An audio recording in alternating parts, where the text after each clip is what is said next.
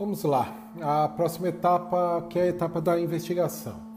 A ideia desse tópico é que você precisa entender qual é a real necessidade do seu cliente. Olha essa frase: o maior incentivo que eu posso dar a alguém é ouvi-la. Quando você ouve o que a pessoa está vendendo, o que ela fala, você começa a entender a real necessidade dela. Nosso interesse em vender não pode ser maior do que o nosso interesse em atender. Essa frase quer dizer o seguinte: quando eu vou ao cliente ele vem até mim, depois de criar uma imagem positiva na aproximação, eu preciso entender essa necessidade. Existe uma grande diferença entre necessidade e desejo, e eu vou falar sobre isso. Mas nossa primeira fase foi a qualificação. Depois eu me preparei, eu me aproximei e criei uma imagem positiva. Agora eu quero entender o que o meu cliente precisa. Existe uma grande diferença entre necessidade e desejo. A necessidade é oferecer algo que aquela pessoa precisa.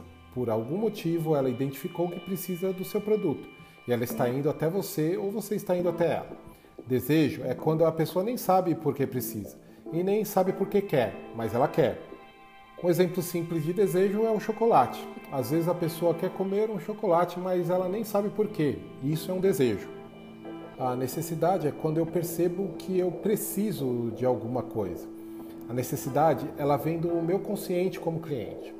Resumindo do que eu estou falando, a necessidade para eu poder descobrir, eu preciso fazer perguntas para o meu interlocutor que vai ser um cliente. Para identificar a necessidade, é preciso fazer perguntas, e aí vão as dicas de perguntas que você deve fazer. Existem dois tipos de perguntas, as que são abertas e as perguntas fechadas. Vamos entender a diferença entre elas. Perguntas abertas são aquelas perguntas que começam com como, onde, quando, porquê e qual. São perguntas que, quando eu inicio com essas palavras, a pessoa do outro lado se sente na obrigação de responder. Vamos a um exemplo. Se eu ofereço um serviço de crédito, eu pergunto para o cliente: Oi, senhor João, tudo bem? Tenho um crédito pré-aprovado no valor de 15 mil reais. Posso liberar na conta do senhor?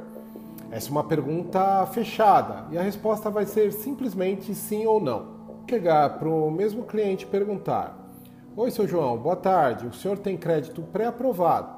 Hoje, qual seria o valor interessante para o senhor sanar as suas necessidades? Percebem a diferença? O simples fato de eu colocar o qual na frente faz com que o cliente se estimule a falar sobre qual valor seria ideal para ele. Ou caso ele responda negativamente, você consegue, através da investigação, entender os porquês do cliente não ter o interesse. Estamos falando de um crédito pré-aprovado, com a menor taxa do mercado, com 84 meses para pagar. E cá para nós, todos temos desejos e necessidades. Cabe a qualidade da investigação para descobrir os porquês do cliente.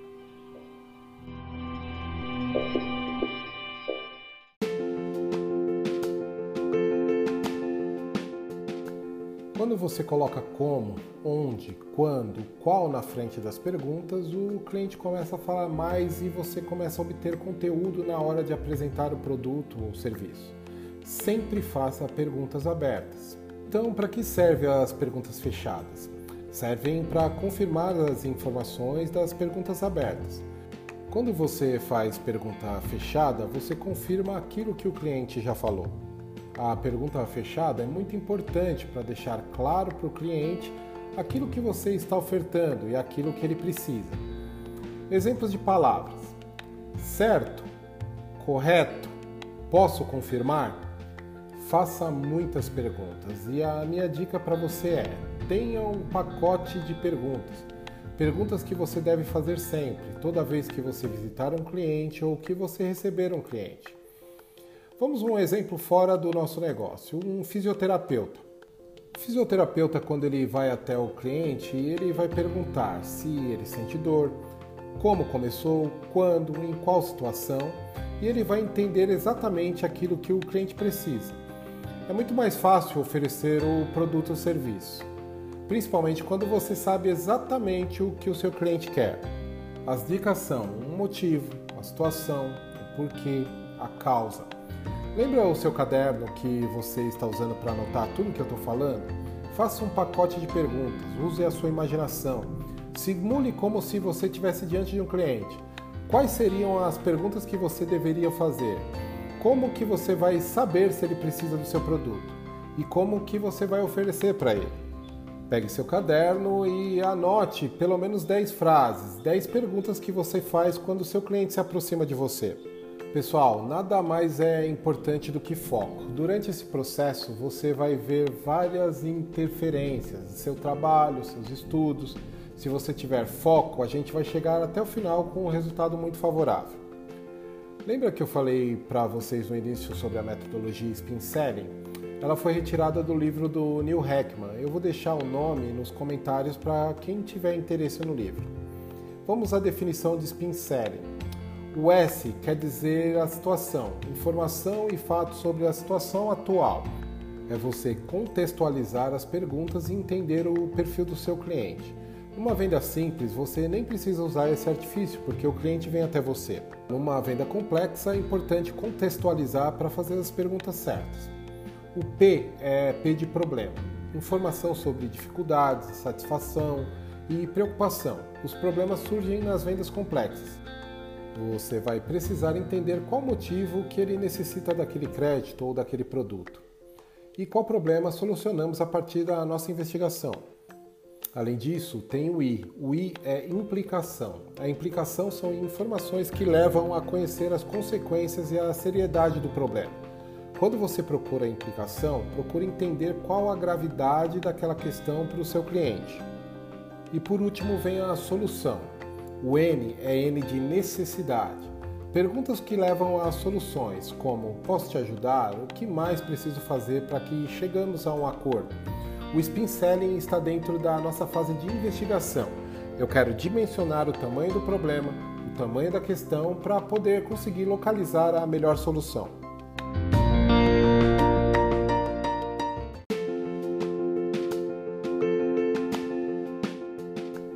Para você conseguir extrair a necessidade, entender o problema, entender o motivo, você precisa fazer perguntas.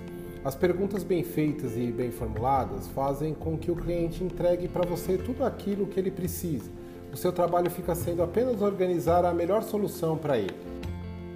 E aí vai o meu alerta para você. Não vai ser tão fácil. A maioria das pessoas não consegue desenvolver o que eu estou passando para vocês. Mas eu tenho certeza que com seu caderno, com as suas anotações, o seu foco e a chance de poder revisar esse conteúdo, você vai conseguir. Para você conseguir fazer perguntas, lá vão alguns comportamentos importantes. Primeiro, a atenção.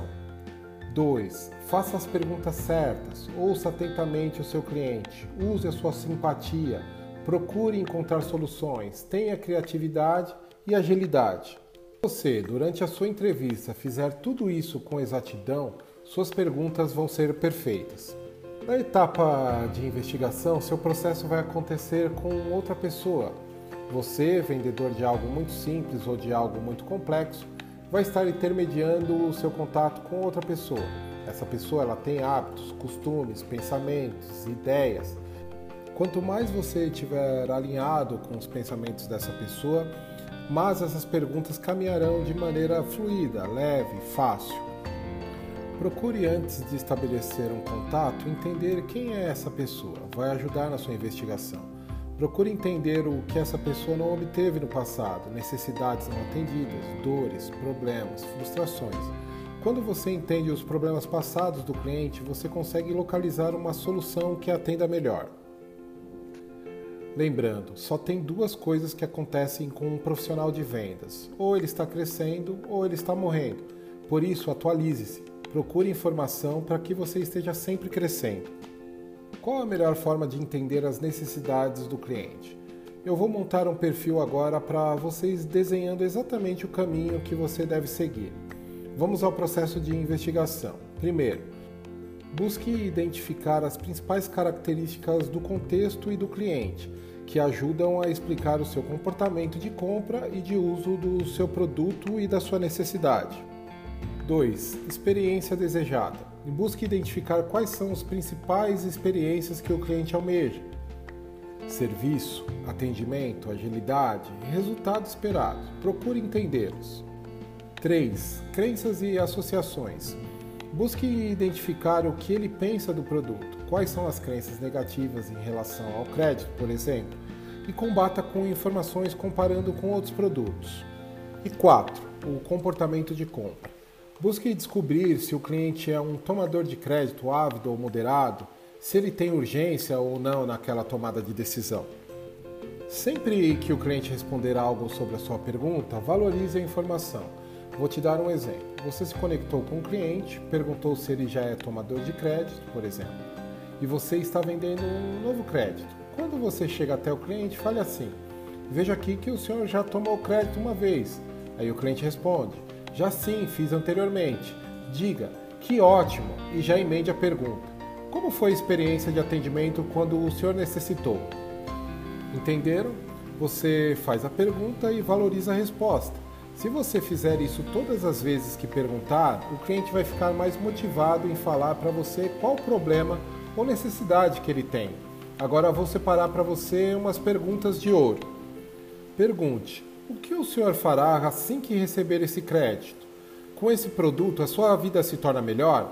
Você consegue ficar mais satisfeito com a proposta do meu produto?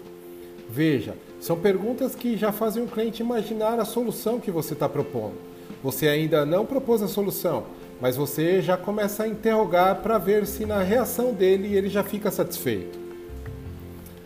Agora, eu preciso que você pegue de novo seu caderno e anote perguntas que você vai fazer durante a entrevista do seu cliente, para saber se essas perguntas são realmente eficientes na hora do seu processo de investigação. Ficou claro quando você fez as perguntas, as respostas que vieram para você na sua cabeça mesmo? Respondiam aquilo que você precisava para entender a necessidade? Essas perguntas eu te dou uma sugestão. Faça um teste com amigos, com colegas ou familiares. Procure entender se essas perguntas realmente são eficientes. Se você não fizer perguntas eficientes, dificilmente a gente consegue ir para a próxima etapa.